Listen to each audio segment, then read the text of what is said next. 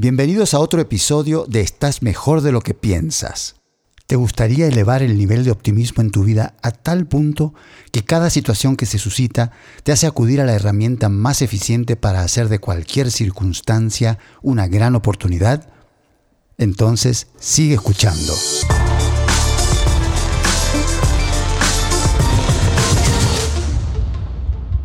En el episodio de hoy vamos a hablar acerca de la perspectiva y la mejor manera de hacer de ella nuestra compañera y mejor aliada. Una definición de perspectiva sería los lentes a través de los cuales miro y observo y decido si me siento bien o mal, con todos los matices intermedios. La perspectiva es fundamental. Hay quienes dicen que lo es todo en la vida. Y tiene sentido. Puede ser nuestra mejor amiga o un acérrimo enemigo insaciable.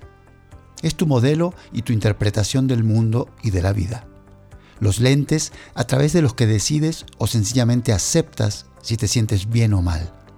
También se da a conocer como paradigma, al menos podríamos decir que son primos hermanos, la percepción y el paradigma. Según cómo entiendas y observes lo que ves, lo que ocurre o te ocurre, te sientes contento o triste, agradecido o insatisfecho. Es sano recordar que estamos aquí para estar bien, para disfrutar de plenitud y bienestar. Es decir, para ser felices, ni más ni menos. Y si hace falta decirlo cada mañana o cuando algo te sorprende y te agarra con la guardia baja, dilo. Estoy aquí para estar bien. Estoy aquí para ser feliz. Vale la pena decirlo en voz alta, pero si no al menos internamente. Yo persigo cada mañana el bienestar y la plenitud. Y digo esto con sincera humildad, porque no surgió de la nada, surgió a través de golpes y a través de errores, para que pase lo que pase, me sienta lo mejor posible para poder dar lo mejor posible. Es lo que da sentido a mi existir. La vida no es vida, es vivir. El amor no es amor, es amar. El canto no es canto, es cantar. El baile no es baile, es bailar. La pintura no es pintura, es pintar. La fotografía es fotografiar. La vida es verbo, no sustantivo.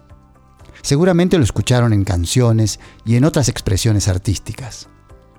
Partamos de la base de que nuestro modelo del mundo, cómo interpretamos el mundo que nos rodea y las circunstancias que se suscitan, lo que ocurre y lo que nos ocurre nace de nuestro condicionamiento, cómo y dónde nos criamos, las creencias que incorporamos de chicos, el colegio al que fuimos, etcétera, etcétera. Lo fundamental entonces es entender que si te descuidas, te haces preso de tu condicionamiento. Pero si replanteas lo que crees, porque te queda claro que no te está sirviendo para gozar de bienestar y plenitud, vas camino a una transformación beneficiosa. Y por eso es cierto que una transformación ocurre en un instante, en el momento que tomas la decisión de que tal o cual creencia no te sirve y que tu modelo del mundo, tu perspectiva, te está haciendo más daño en este momento de lo que te está ayudando. Y en esa situación prefieres cambiar esa creencia para que juegue a tu favor. No se trata de extremismos innecesarios tampoco, sin negar que a veces se puede tratar de algo más trascendental o drástico, sino de los momentos cotidianos adversos que podemos vencer antes de que nos afecten de manera nociva. Un ejemplo simple y que se puede traducir a todo tipo de circunstancias. Si me acostumbré, porque así lo acepté en algún momento de mi vida, a sentir tristeza cuando el día amanece nublado, me niego la posibilidad de ver la belleza en un día nublado un día de lluvia. Otro ejemplo más complejo podría ser, si mi creencia es que la muerte es el fin de todo, la pérdida de un ser querido es muy desgarradora, se convierte en un motivo de tristeza tan profunda que si no lo agarro a tiempo, me puede llevar a la depresión. O una separación, un divorcio, o la pérdida de un empleo, la traición de un socio o peor aún de un amigo, y ven que yo digo peor, peor para mí, porque mi condicionamiento y mi interpretación de la amistad es tal y tal. ¿Qué me pasa cuando acepto que los días nublados son días feos? Me levanto y no tengo fuerza, siento una cierta tristeza, no me siento motivado a iniciar el día y a recibirlo con gratitud y entusiasmo. Y estoy dejando que me afecte más de lo necesario una situación exterior. Sin embargo, miren lo que me pasó. A un par de mis hijos les encantan los días nublados y los días de lluvia. Yo no era muy fan, como les digo, de los días nublados, lo reconozco, pero esto me ayudó a darme cuenta que estaba dando autoridad a esta circunstancia exterior que no se puede controlar. Y ahí está el asunto.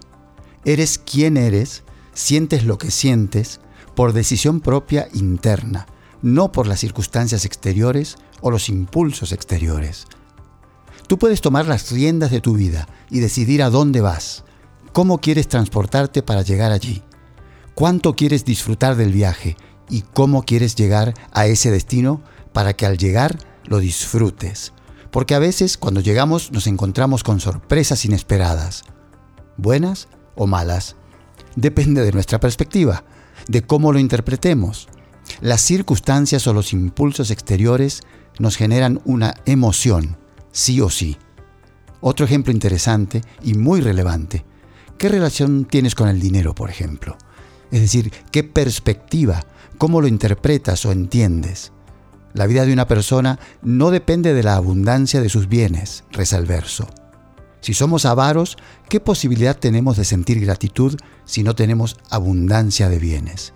Cero. Pero si aprendemos a agradecer lo que tenemos, todo cambia, ¿cierto? ¿Y quién decide que lo que tienes es mucho o poco?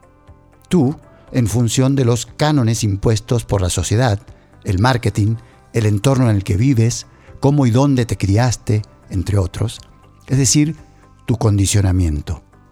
Y como declaración personal, les digo que no me conformo con la mediocridad. Y para mí, en lo personal, el tema del dinero requirió un gran cambio de paradigma.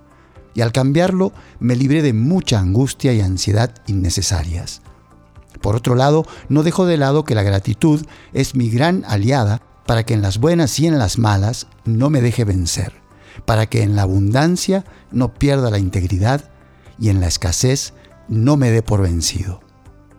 Para que tu reacción sea la mejor posible, tienes que prestar atención a la emoción y decidir si la perspectiva que generó dicha emoción te sirve o no en este momento. Sé tú el usurpador de alegría que te quieren robar las perspectivas pesimistas o negativas que en algún momento adoptaste en la vida, porque te rodea una sociedad que te quiere usurpar el bienestar, paralizar en los momentos de creatividad, agobiar con ansiedades innecesarias, bajonear. No lo permitas. Vive intensamente agradecido. Es cuestión de perspectiva. A toda situación se le puede encontrar algo bueno. Agrego por último un par de frases que refuerzan estos conceptos y me encantan. La primera de Facundo Cabral. Dice así, Decide ahora mismo ser feliz, porque la felicidad es una adquisición, no algo que te llegará de afuera. Además, la felicidad no es un derecho, sino un deber porque si no eres feliz, estás amargando a todo el barrio. La otra es de Isabel Allende y dice, los más útiles instrumentos para la vida, memoria selectiva para recordar lo bueno, prudencia lógica para no arruinar el presente y optimismo desafiante para encarar el futuro. Con esto me despido por hoy. Adopta la mejor perspectiva posible, tanto de ti mismo como de los demás y de las situaciones que se suscitan cada día. Es posible, está a tu alcance y tan solo ese factor puede transformar tu vida para bien radicalmente. Y recuerda, di cada mañana, estoy aquí para estar bien. Estoy aquí para estar bien. Hasta la próxima. Chao.